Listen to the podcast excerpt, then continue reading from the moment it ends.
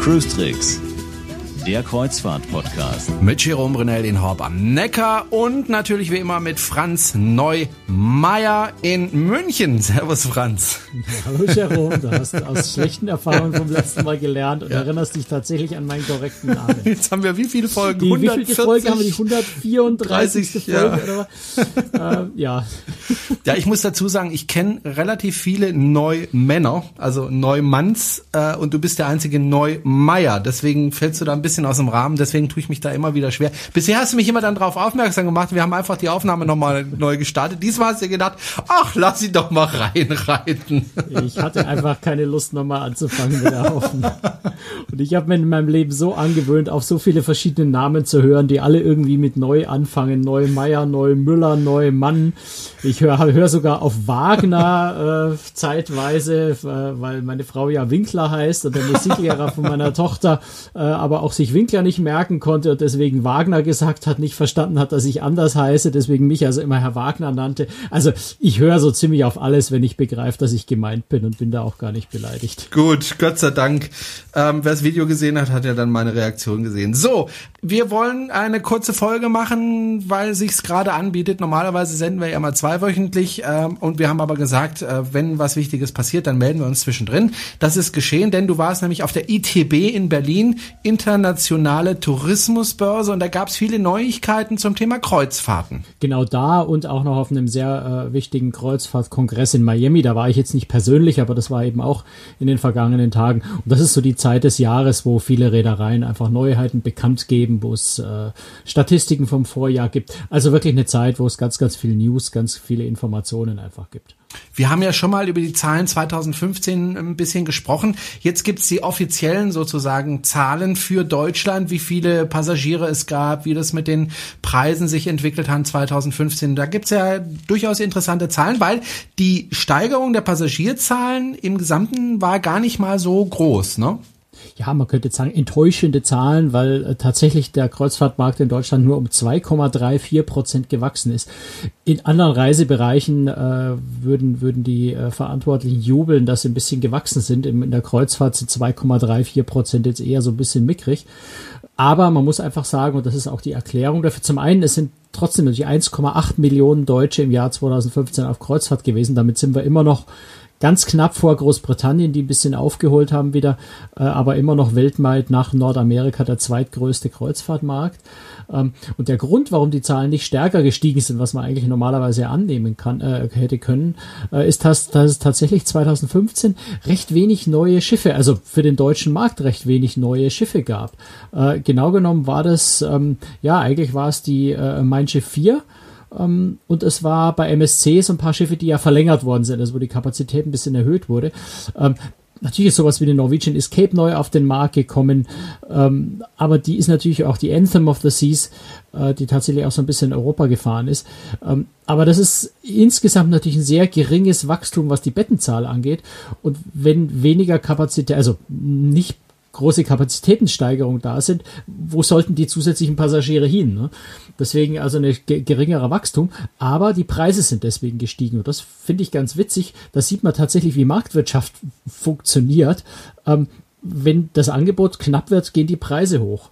Und deswegen sind tatsächlich die Preise um fast fünf Prozent im Durchschnitt gestiegen letztes Jahr. Das ist ordentlich. Wird sich da das Ganze dieses Jahr, also 2016, entspannen oder geht das so weiter wie im letzten Jahr? Ja, ist natürlich die Frage, aus wessen Sicht man das, äh, das Entspannen sieht. Die Reedereien fanden es dieses Jahr ziemlich entspannend, dass die Preise endlich mal ein bisschen hochgegangen sind, die ja doch sehr, sehr lange ziemlich unter Druck waren oder einfach nie wirklich gestiegen sind. Äh, trotz, na gut, Inflation ist zurzeit jetzt auch nicht wirklich hoch. Ähm, und, und die Treibstoffpreise sind günstiger geworden. Insofern sind die Reedereien jetzt nicht schlecht gefahren die letzten Jahre, aber die Preise sind schon sehr, sehr stabil, mit leichter Tendenz sogar nach unten immer gewesen. Und insofern äh, war es, glaube ich, ganz gut für die Reedereien, dass die Preise endlich mal ein bisschen angezogen sind. Äh, dieses Jahr wird sich das sicher wieder ändern. Ne? Wir haben in Deutschland ja die AIDA Prima, äh, die jetzt äh, im, im April, Ende März, Anfang April äh, kommt. Dann haben wir die, die äh, Harmony of the Seas, größtes äh, Kreuzfahrtschiff der Welt von Royal Caribbean, ähm, das ab, äh, wann fährt sie denn? Ab Mai ähm, die Sommersaison ja im Mittelmeer da ist, also da sehr, sehr große zusätzliche Kapazitäten da sind.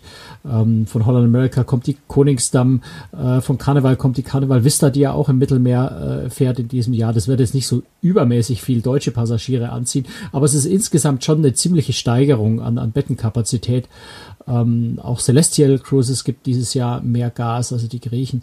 Ähm, da ist also viel, viel mehr ähm, Kapazität im Markt und insofern kann man würde ich jetzt mal behaupten, annehmen, dass die Preise wahrscheinlich, also zumindest nicht steigen vielleicht sogar ein bisschen runtergehen und das Wachstum sicher in diesem Jahr deutlich höher ausfallen wird als im letzten Jahr. Du hast die AIDA Prima ja schon angesprochen. Die ist ja gerade unterwegs, äh, allerdings ohne Passagiere. Ursprünglich war das ja anders geplant. Ursprünglich sollte die erstens free früher kommen und da hätte man eigentlich von Japan äh, nach, nach Deutschland reisen können mit der AIDA Prima. Wäre eine schöne Kreuzfahrt gewesen. Äh, das ist ja, wie ja bekannt ist, äh, ins Wasser gefallen. Jetzt fährt die AIDA gerade leer sozusagen von Japan nach nach Deutschland. Ähm, die ist gerade unterwegs, ne? Genau, die haben einen Zwischenstopp in Singapur gemacht, ist jetzt, äh, also wir, wir zeichnen jetzt heute am Dienstag auf, äh, ist glaube ich gestern am Montag äh, in Singapur wieder weitergefahren ähm, und ist ja ist auf dem Weg durchs ins Richtung Mittelmeer und durchs Mittelmeer durch und dann eben an Westeuropa vorbei über Rotterdam nach Hamburg, wo sie am das ist gar nicht, ich glaube am 24. oder 25. April irgendwie sowas ankommen soll. Jedenfalls ist ab 1., ab 25. April ähm, hat AIDA tatsächlich nochmal eine kurze Passagierfahrt, eine erste Fahrt eingeschoben. Ursprünglich war die erste Passagierfahrt ab 30. April geplant. Jetzt also am 25. April das erste Mal offiziell zahlende Gäste an Bord. Und du wirst dir das Schiff natürlich auch anschauen, ne? Ich werde das Schiff mir demnächst auch anschauen. Gut.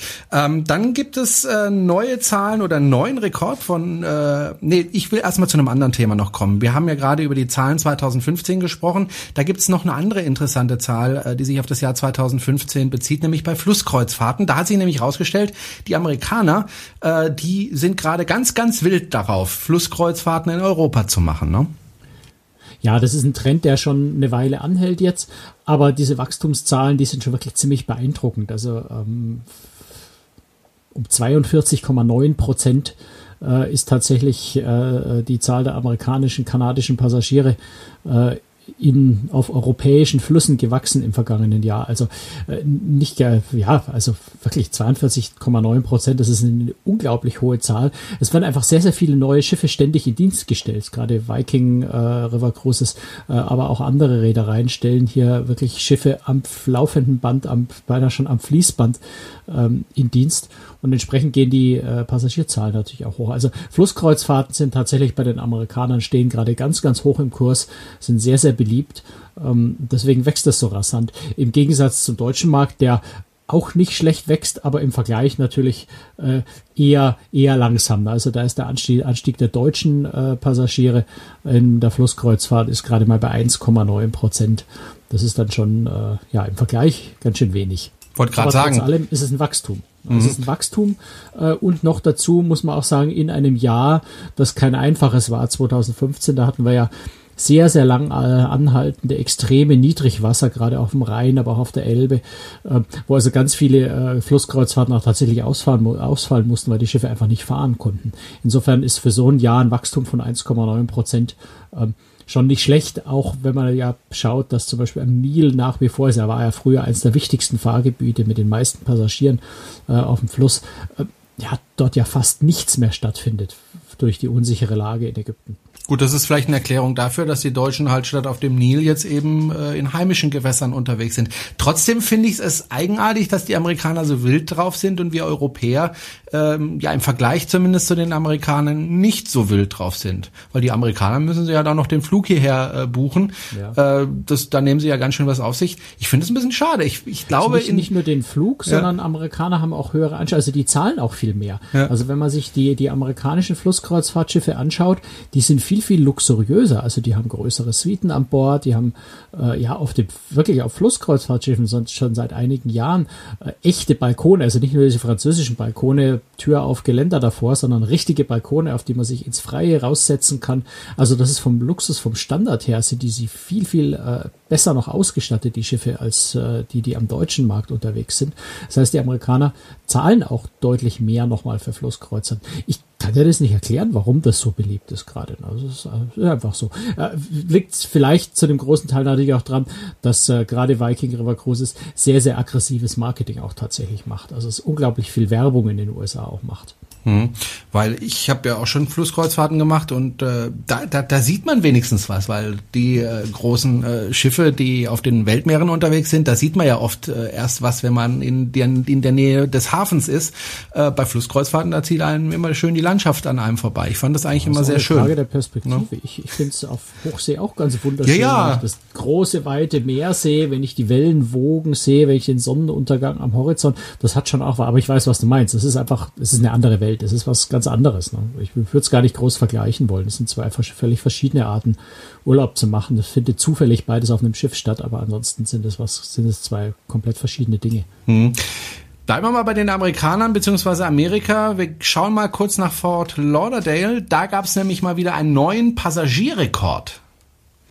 Ja, das ist schon fast langweilig, weil der letzte Rekord, äh, den auch Fort Lauderdale aufgestellt hat, der stammt erst aus dem Dezember 2015, ist also gerade mal irgendwie so ein paar, kann man sagen, ein paar Wochen her, ein paar Monate her. Ähm, damals waren es also genau 53.485 Passagiere, die an einem Tag wirklich an einem Tag in äh, Port Everglades, also dem Kreuzfahrthafen von Fort Lauderdale, abgefertigt wurden. Äh, jetzt haben sie sich nochmal um etwas mehr als 1000 übertroffen. Also etwa 54.700, die genaue Zahl ist noch nicht da, 54.700 Passagiere sind am 13. März 2016 in Port Everglades ein- und ausgestiegen auf Kreuzfahrtschiffen, auf insgesamt acht Schiffen. Also das muss man sich einfach mal vor Augen führen, diese Zahl 54.700 Menschen. Also die Hälfte steigt aus, die andere Hälfte steigt ein. Das heißt, es verteilt sich so ein bisschen auf den Tag. Ne? In der Früh die Hälfte davon, ab Mittag dann die andere Hälfte. Ähm, die einen gehen, die anderen kommen. Aber trotzdem, es sind nochmal die Zahl, 54.700 Menschen, ähm, die dort an einem Tag durch ein paar Terminals durchgehen. Das finde ich schon das ist eine gewaltige Zahl. Ja, das ist wirklich wahnsinnig. Ich habe es ja vorhin gesagt, du warst auf der ITB in Berlin und da wurde viel über einen neuen Kreuzfahrttrend gesprochen, nämlich ähm, dass immer mehr Luxuskreuzfahrten verkauft werden. Und da wird ja im Moment von den Reedereien wie wild gebaut. Ja, also es ist zum einen der Luxusbereich generell äh, wächst äh, recht stark, ist sehr begehrt. Äh, Reedereien drängen da sehr stark auf diesen Markt. Ähm, aber auch der Expeditionsbereich, der ja mit Luxus immer so ein bisschen einhergeht, weil Expeditionen einfach generell relativ teuer sind. Und da findet unglaublich viel statt. Also das ist wirklich absolut faszinierend, wie viel äh, Ankündigungen da sind. Ponant, also die französische äh, Expeditionsreederei, hat gleich vier neue Expeditionsschiffe, äh, A180 Passagiere angekündigt. Ähm, die sollen äh, zwischen äh, Sommer 2018, Sommer 2019, also relativ bald, in Dienst gehen. Das war so eine kleine Überraschung eigentlich, diese Ankündigung. Man hat bei Ponant schon länger damit gerechnet, dass sie neue Schiffe ankündigen. Aber eigentlich hieß es bisher so aus Insiderkreisen immer, dass es größere Schiffe wären, so 400 Passagiere etwa. Ähm, jetzt bauen sie tatsächlich im Vergleich zu den vier, die sie bis jetzt haben an Expeditionsschiffen, äh, die Platz für 264 Passagiere haben, bauen sie tatsächlich vier kleinere mit 180 Passagieren. Was ich persönlich äh, gar keine dumme Idee finde, weil man natürlich mit den ganz kleinen Schiffen in noch entlegenere äh, Gebiete kommt, äh, auch Ziele noch anlaufen kann, die dann schon die größeren ähm, Expeditionsschiffe schon zum Teil gar nicht mehr anlaufen können. Also insofern noch ein bisschen exklusiver, noch ein bisschen spezieller äh, für noch, äh, äh, noch bessere, interessantere Ziele, würde ich mal sagen. Also da vier Stück. Ähm, in den absoluten Ultraluxus äh, im Expeditionsbereich geht Crystal Cruises. Die bauen nämlich mit der Crystal Endeavour äh, wirklich, also das, das ultramäßigste, ich weiß gar nicht, wie ich das formulieren soll, was man sich eigentlich nur vorstellen kann an, an Expeditionsschiff. Ähm, das ist ein Schiff, das ist 183 Meter lang, also schon ziemlich groß äh, für eine Yacht äh, und hat gerade mal Platz für 200 Passagiere. Also da wirklich ein, das ist ja Wahnsinn. Äh, ein riesen Platzverhältnis. Ähm, also die ist also ja fast so groß wie die Mein Schiff 2, ne? Und die hat deutlich mehr Passagiere an Bord. Äh, die Mein Schiff 2 ist 202 Meter lang, glaube ich. Ich habe die Zahl nicht so genau im Kopf, ja, das kann sein. Ja, also das ist ein riesengroßes Schiff für gerade mal 200. Hat natürlich jetzt nicht so viele Decks, ne? das ist natürlich niedriger. Ja. Ähm, hat auch äh, genauso viel Crew wie äh, Passagiere, nämlich 200.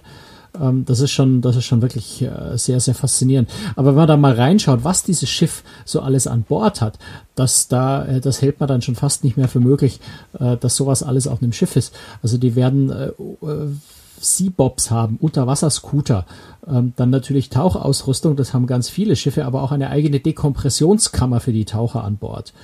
Ähm, die werden äh, zwei, zwei U-Boote für je sieben Personen haben.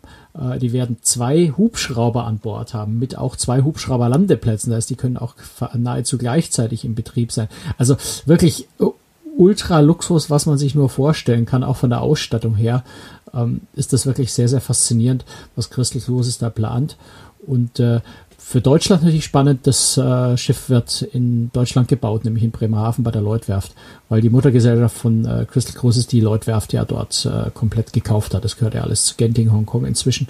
Ähm, das heißt, die haben sich ihre eigene Werft dort gekauft und bauen dort jetzt tatsächlich dann auch die eigenen Schiffe, wie eben die Crystal Endeavour. Ja, schade, dass ich mir das dann wahrscheinlich nicht leisten werden kann. Ja, das ist ziemlich, äh, dürfte ziemlich teuer sein. Ja. Na, aber es geht ja noch weiter mit neuen Schiffen. Es ist ja, ist ja, ist ja noch gar kein Ende da.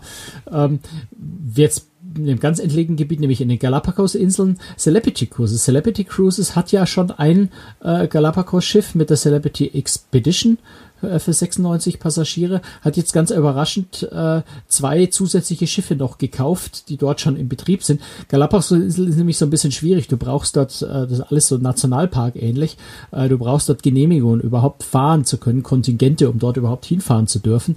Das heißt, Celebrity äh, Cruises hat da zwei Schiffe gekauft, die eben genau diese Genehmigungen dort schon haben, sodass sie ihre Kapazität dort ausweiten können. Ähm, das eine hat 64 äh, Betten, äh, das andere Schiff ist ein ganz kleiner Katamaran für nur 16 Passagiere. Das klingt dann fast schon so, als hätten sie das nur gekauft, äh, um diese Fahrtlizenz dort zu kriegen. Ähm, aber es heißt drum, es sind auf jeden Fall zwei neue Schiffe, die Celebrity da hat. Das heißt, sie verdoppeln ungefähr ihre Kapazität in den äh, Galapagos-Inseln.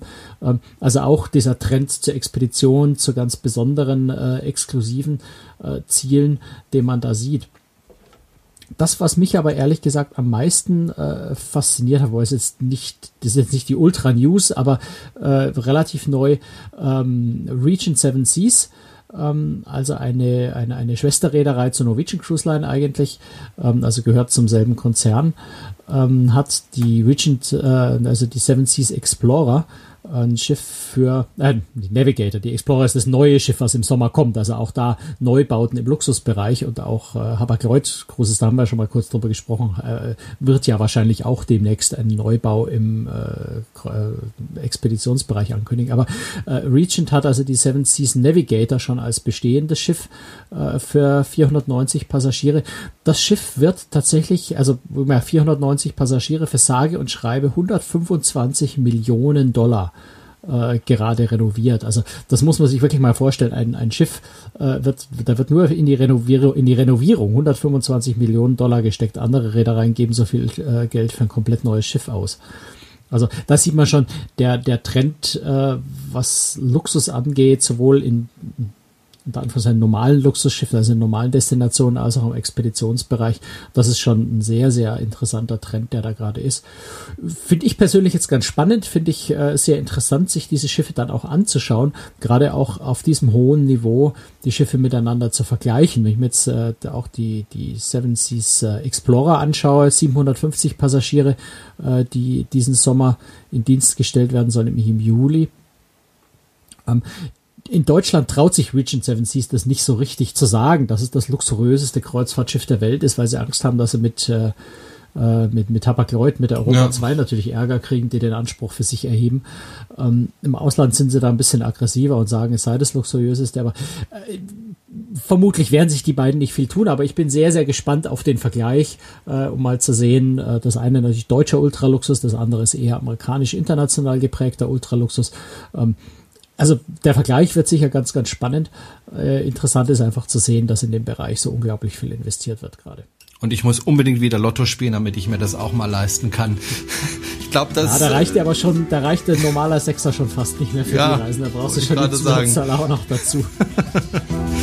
So, das war die kurze und knackige Folge 100, ich weiß nicht wie viel, 135 glaube ich sind wir inzwischen, äh, von Cruise Tricks. Wenn Sie uns unterstützen möchten, dann finden Sie alle Informationen dazu auf unserer Homepage auf cruisetricks.de.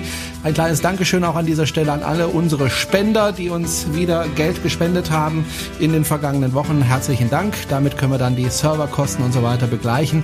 Und ja, wir hören uns in einer Woche, also direkt nach Ostern wieder. Deswegen schöne Ostern, fröhliches Eiersuchen und ja, wie gesagt, in einer Woche sind wir wieder da. Tschüss, Franz. Tschüss, Jerome.